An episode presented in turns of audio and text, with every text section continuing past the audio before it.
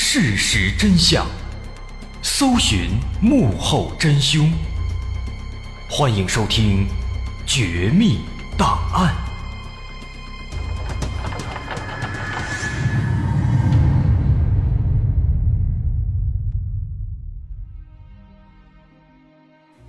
还原事实，探索真相。欢迎来到今天的《绝密档案》，我是大碗。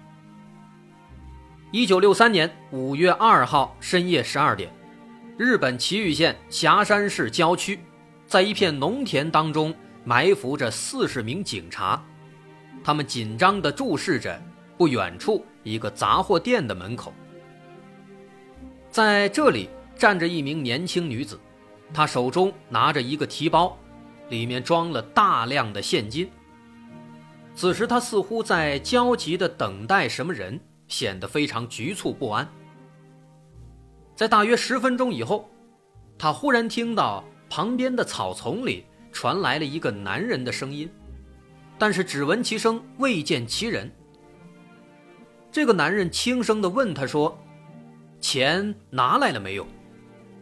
女人立刻回答说：“钱都拿来了。”接着，他就打算把手里的提包交给这名男子。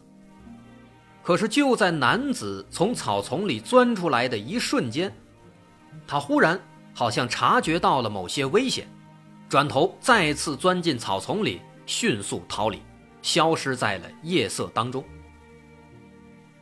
这个逃跑的男子是谁？这名女子为什么要给他钱呢？这一切还要从一个十六岁的女高中生开始说起。这个十六岁的女高中生叫做中田善之，她出生在霞山市一个很富有的家庭，她在家里排行老四，前面有三个哥哥，一个姐姐。刚刚我们说的那个拿着一个大提包的女子，就是她的姐姐。那咱们说到这儿呢，大伙应该也就猜到了，这是一起绑架案件。但是这起绑架案啊，它可不一般。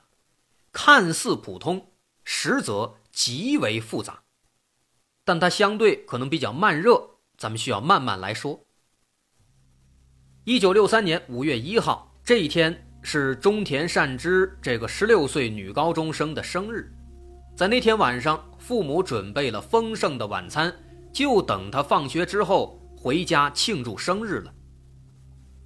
因此，在下午四点放学之后。他就立刻骑上自行车出了校门。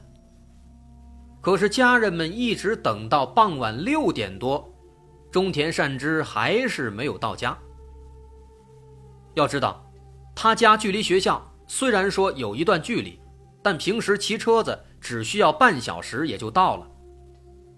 于是他的哥哥就出门去找他，可是找遍了学校和路边，仍然一无所获。等垂头丧气的哥哥回到家里以后啊，他意外的发现，在家里玄关的门缝上夹着一个白色信封。他拆开一看，这竟然是一封勒索信。信的内容是这样写的：想让你们的女儿活命的话，五月二号晚十二点，让一名女性带着二十万现金，在佐野屋杂货店的门口等着。我朋友会开车去取钱，如果我朋友按时回来了，我会在一小时内把孩子送回家里；如果我朋友没有按时回来，就去西武公园的池塘里去找你女儿的尸体吧。记住，不要报警。如果去取钱时有其他人在场，我就会撕票。这是这封信的内容。那信封里除了这封信。还装着中田善之的学生证等等一些小的随身物品，以证明他确实被绑架了。见此情景，家人们非常着急。尽管绑匪在信里不让他报警，但他们仍然选择相信警方，报了警。不过呢，我们要说的是啊，后来的事实证明，此时不管他们选择相信警方报警。还是选择不报警破财消灾，这都不是一个正确的选择，这起案件对这家人来说没有正确选择。这正是这起案件的复杂之处。当然，咱们在这儿这么说，可能大伙儿还不明白，没关系。当您了解完了整起案件之后，就全都明白了。当时日本警方接到报案之后，迅速来到家中，和家属商定了一套营救方案。按照信里说的，由中田善之的姐姐带着二十万的假钞，前往指定的那个商店。这个地方叫佐野屋商店，是一个不大不小的杂货店。在他门前是一条郊区的主干道。为什么绑匪要在这个商店接头？警方不得而知，只能先按照信里的要求，让姐姐站在商店门口等着，而几十名警察呢，就躲在附近的农田里。哎，这就是我们刚刚在开头介绍的场景了。绑匪呢确实来取钱了，但是很可惜，他有所察觉，立刻逃离了现场。在发现绑匪逃跑之后，这四十名警察赶紧向前追击。但因为那个时候是半夜十二点多呀，四周一片漆黑，又是郊区，没个亮，所以一眨眼的功夫，那人就不见了。后来天亮以后，警方又调动了上百名警力，还带上警犬。对那片区域展开地毯式搜索，最后终于在一片农田里发现了几个绑匪留下的新鲜的脚印。从脚印来看的话呢，这个绑匪穿的是一种男士的胶皮鞋，鞋码大概在四十码。哎，这是一个好的开始。于是呢，就让警犬去闻，最后警犬闻着味道，一路追到了农田旁边的一条河边。之后，气味和痕迹就都消失了。看这样子，他应该是过了河了。于是，警方也开始过河搜寻。在河对岸，警方没有找到更多脚印，但虽然没有找到这个绑匪的脚印之类的线索，但是经过一天的寻找，在五月四号上午，警方在农田中发现了中田善之的尸体，而且看起来他已经死亡多时了。死者面部朝下，被埋在了一个土坑里，他双手被绑在背后。经过尸检，发现死者生前曾遭受过性侵，而且罪犯在死者体内还留下了精液。可是，在那个年代，还没有 DNA 鉴识技术，只能够检测血型。那么，通过对精液检测，得出这个罪犯是 B 型血。在观察尸体。发现死者的脖子上有勒痕，后脑有钝器伤，因此初步断定凶手是先在后脑击打他，然后又把他勒死。死亡时间大约在失踪当天下午的四到六点之间，也就是中田善之放学之后的两小时之内。那么从这个死亡时间我们可以发现，这个罪犯啊从一开始。他就没打算给孩子留活路，可以说直接就给杀了。这是一个非常非常重要的小细节，在之后的推理阶段我们会用得上，所以在这儿呢，咱们可以稍微的先记一下。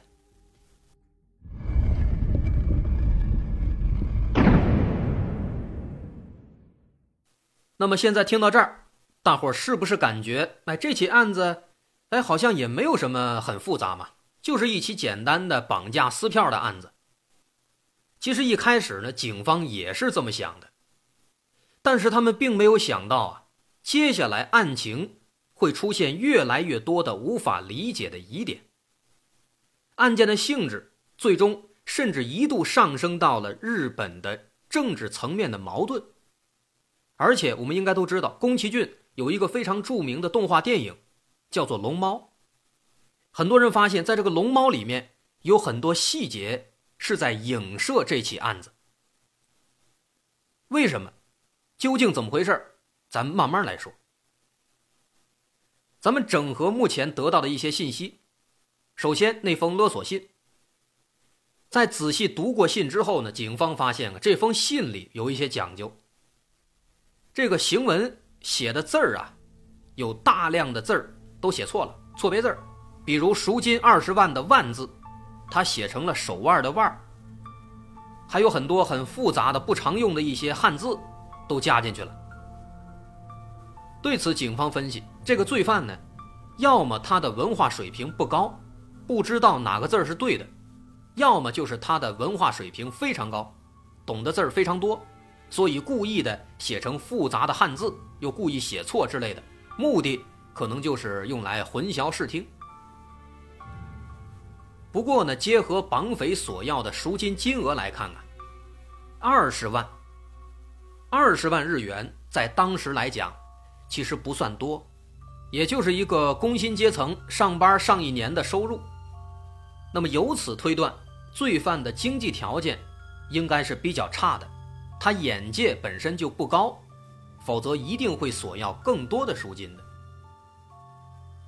其次呢，警方注意到了这个绑匪这罪犯他指定的交付赎金的地点——佐野屋商店。这个商店。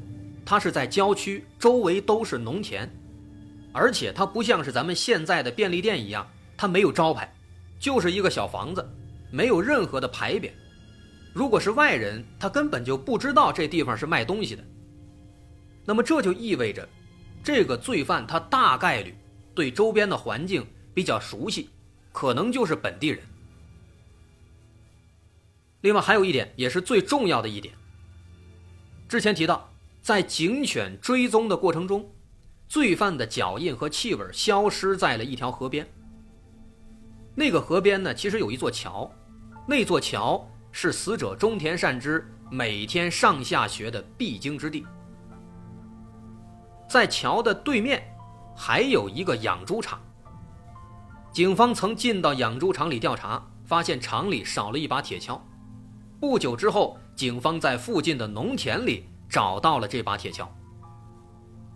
经过鉴定，发现铁锹上残留的泥土和死者被发现的坑里的土成分是一致的，这就表示这把铁锹很可能就是凶手当时掩埋尸体使用的。接下来，警方很快通过调查就锁定了第一个嫌疑对象，这个人叫做奥富玄二。当然了。日本名字，大伙儿听起来肯定容易混淆。那为了方便记忆，咱们统一改名这个人，咱们就叫他一号嫌犯。这个一号嫌犯当年二十七，是养猪场的员工，而且这个人呢，曾经他在死者家里做过小时工，跟死者一家呢可以说是知道的，是认识的。而且他的笔记和勒索信的笔记很相似。注意啊，这是相似。最最主要的是呢，一号嫌犯的血型也是 B 型，跟罪犯的血型是一致的。这么看的话，好像他的嫌疑非常非常大。于是警方马上把他抓起来了，并且对他展开了连续两天的不停的审讯。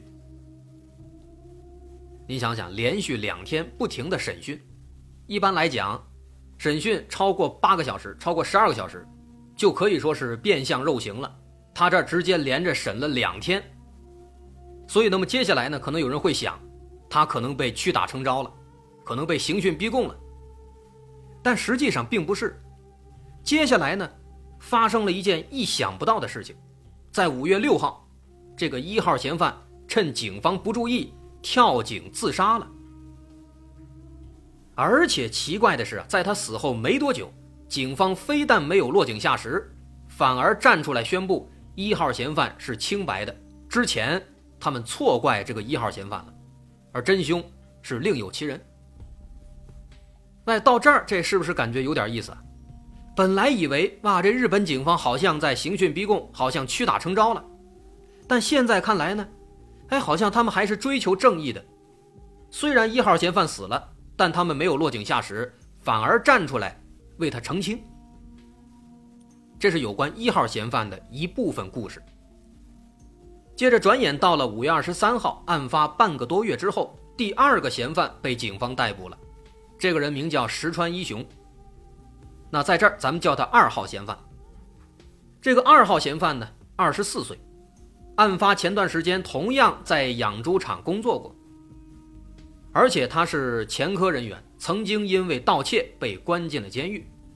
那警方在排查那些前科人员的时候，就发现这个二号嫌犯的血型和字迹之类的细节，跟警方对罪犯的那个刻画都特别像。于是警方开始对他进一步调查，哎，果然就发现了更多的指向他的证据。警方搜了二号嫌犯的家里，发现了一双胶皮鞋。这双鞋的款式、大小和警方发现的罪犯的脚印，那是相当相当的吻合。同时，在他家里还找到了一条疑似是死者中田善之所骑的自行车上的橡胶带。而且除此之外啊，这个二号嫌犯他的行踪也非常可疑，而且有多个目击证人。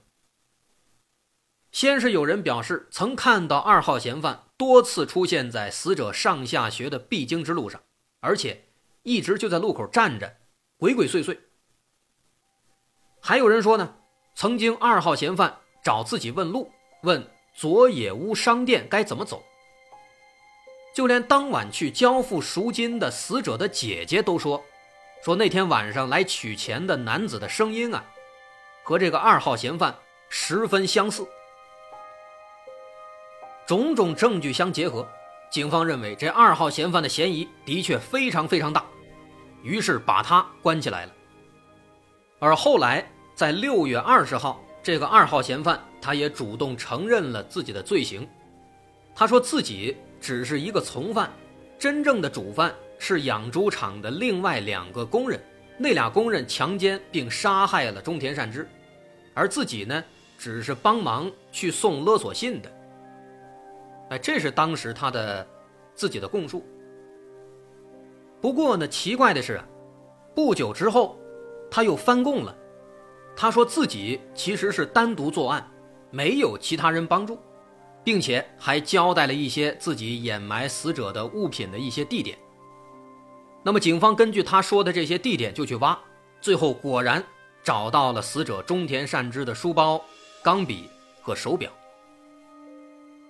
那么这一下，可以说是铁证如山了，有人证，有物证，二号嫌犯自己也承认了。于是随后，二号嫌犯石川一雄一审被判处死刑。但这案子结束了吗？并没有。大家万万没有想到，在一审结束之后，他又翻供了。他说自己之前认罪是遭到了刑讯逼供。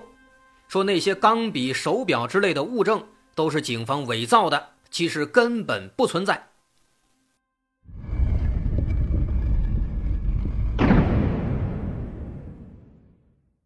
我们要说的是，二号嫌犯的翻供没有问题，他的确受到了警方的威胁，但他口中究竟有几句真话、几句假话，我们其实也不清楚。这个二号嫌犯呢，可以说他是本案当中。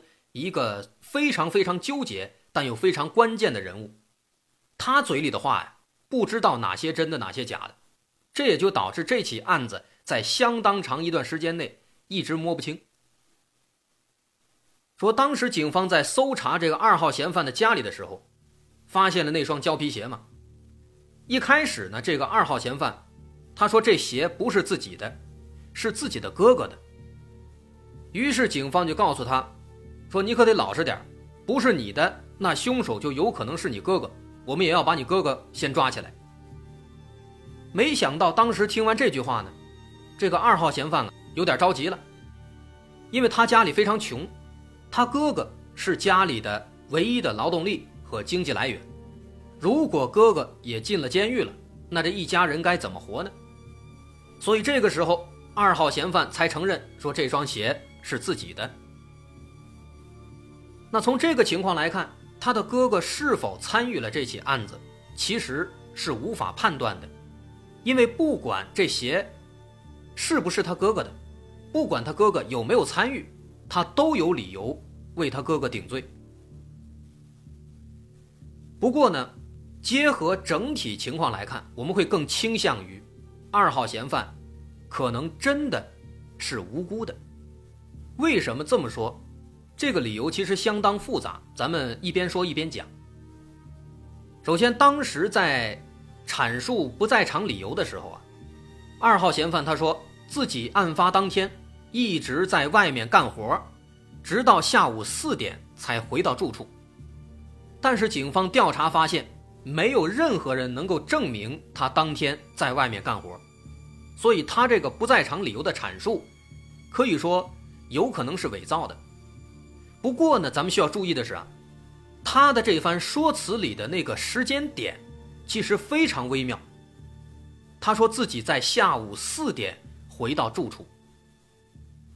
我们换个思路去想，不管他的这个理由是真是假，但他的理由中提到的这个时间点，是不是恰恰能够说明二号嫌犯可能并不知道死者的具体死亡时间呢？而这。又能够说明他不是凶手。为什么这么说呢？我们想，如果他是凶手，那么他必然知道死者的死亡时间是在下午四到六点。那么他在做不在场阐述的时候，肯定就不会把自己回来的时间定在四点，而应该定在六点之后，因为这样就可以证明自己在死者死亡的时候在干活，是没有作案时间的。但是他的阐述中却偏偏把这个时间定在了四点，这就说明他对死亡时间其实是不知情的，从而也可以进一步认定他不是凶手。那这段可能不太好理解，大伙儿可以倒回去反复听一下，大概也就是两三分钟的样子。咱们接着往下说。另外呢，那些指向二号嫌犯的那些所谓的物证。其实也各有瑕疵。之前，二号嫌犯向警方供述了一个地点，警方在那儿挖到了很多属于死者的东西，钢笔、手表之类的。但是问题是啊，那个所谓的死者中田善之的钢笔，首先就有问题。中田善之当天在学校用的钢笔是浅蓝色的墨水，而警方找到的钢笔是深蓝色的墨水，这显然不一样。这就不是一只。此外，那个所谓的属于死者的手表，后经调查发现，这块手表不是死者的，是谁的呢？他是死者的姐姐的，就是当时去送钱的那个人的。那这就非常奇怪了，为什么二号嫌犯提供的地点上找到的却是死者的姐姐的东西？大伙儿可以想一想。这个疑问让这起案子变得非常复杂。二号嫌犯到底有没有问题呢？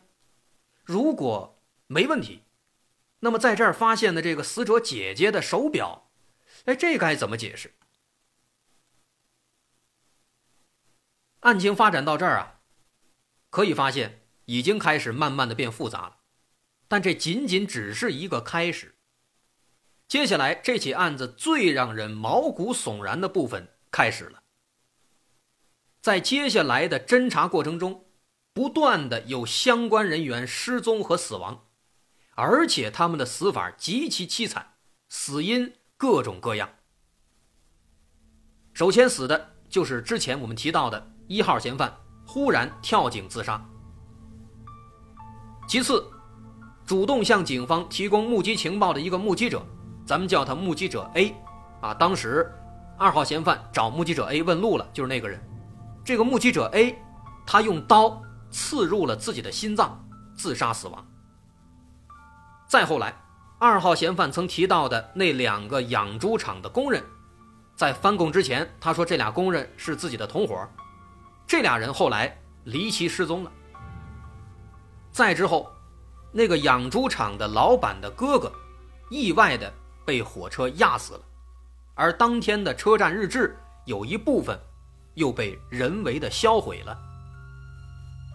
养猪场的老板的哥哥啊，这个人物咱们可以稍微留意一下。而且之后呢，最让人想不通的是，死者的家人也开始接二连三的自杀。在案发第二年，一九六四年七月十四号，中元节前一天，死者的姐姐喝下杀虫剂自杀了。一九七七年十月四号。死者的一个哥哥中田健治，就是当时死者没回家出去找他那个哥哥，他上吊自杀了。这还没完，不光是死者的家人，还有一些参与案件调查和审判的人员也惨遭毒手。先是这起案件的法医离奇失踪，一段时间之后被人发现，在一艘停泊在泰国的船上自杀了。再之后，负责审判这起案件的法官，他的家中被人放置了定时炸弹，就连曾经报道这起案件的记者，也因为车祸意外死亡了。这前前后后，死了多少人啊？至此可以说，种种迹象表明，这起案子绝对不是一起简单的或绑架、或强奸、或杀人的案件。这案子背后的真相到底是什么？相信到这儿，有一些善于思考和一些比较敏感的朋友已经有了一些自己的猜测。我们要说的是，你们的猜测是对的，但具体是怎么回事？为什么会这样？宫崎骏的龙猫和这起案子到底有着什么样的联系？我是大碗，稍后下节咱们接着聊。当然，如果您喜欢我的节目，欢迎在微信搜索“大碗说故事”，关注我的微信公众号。我是大碗，稍后下节咱们接着说。